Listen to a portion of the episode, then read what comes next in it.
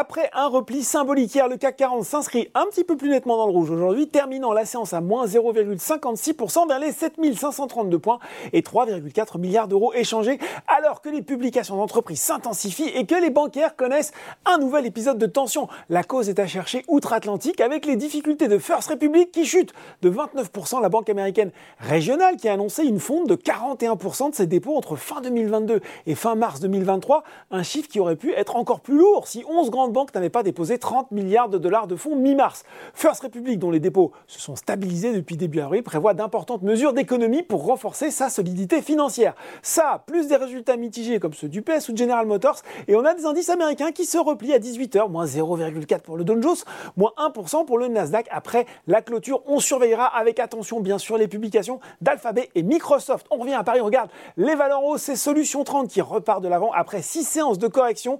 Casino rebondit de l'offre surprise hein, hier de Daniel Kretinsky pour renflouer le groupe de distribution via une augmentation de capital de 1,1 milliard d'euros. Sur le CAC 40, Alstom mène le train des hausses devant Sanofi et Schneider Electric. Si on regarde maintenant les baisses, eh bien Orpea reste sous pression. Là aussi, hier, le titre avait sèchement reculé après le refus du conseil d'administration du spécialiste de la dépendance de convoquer une assemblée générale. Sartorius Tedim, Eutelsat et OVH Cloud sont également à la peine, pénalisés par First Republic et la division par deux du bénéfice du BS au premier trimestre. Eh bien, ce sont les bancaires qui reculent le plus nettement sur le CAC 40 à l'image de Société Générale, BNP Paribas ou encore Crédit Agricole. Veolia, moins 1,4%, lui, n'a pas profité du relèvement de recommandation de JP Morgan, passé de sous-pondéré à neutre avec un objectif de cours rehaussé de 22,50 euros à 29 euros. Enfin, c'est Nanobiotics qui chute lourdement, moins 32%. La biotech qui a creusé sa perte à 57 millions d'euros en 2022. Surtout, elle disposait de 41,4 millions d'euros de trésorerie au 31 décembre 2022 contre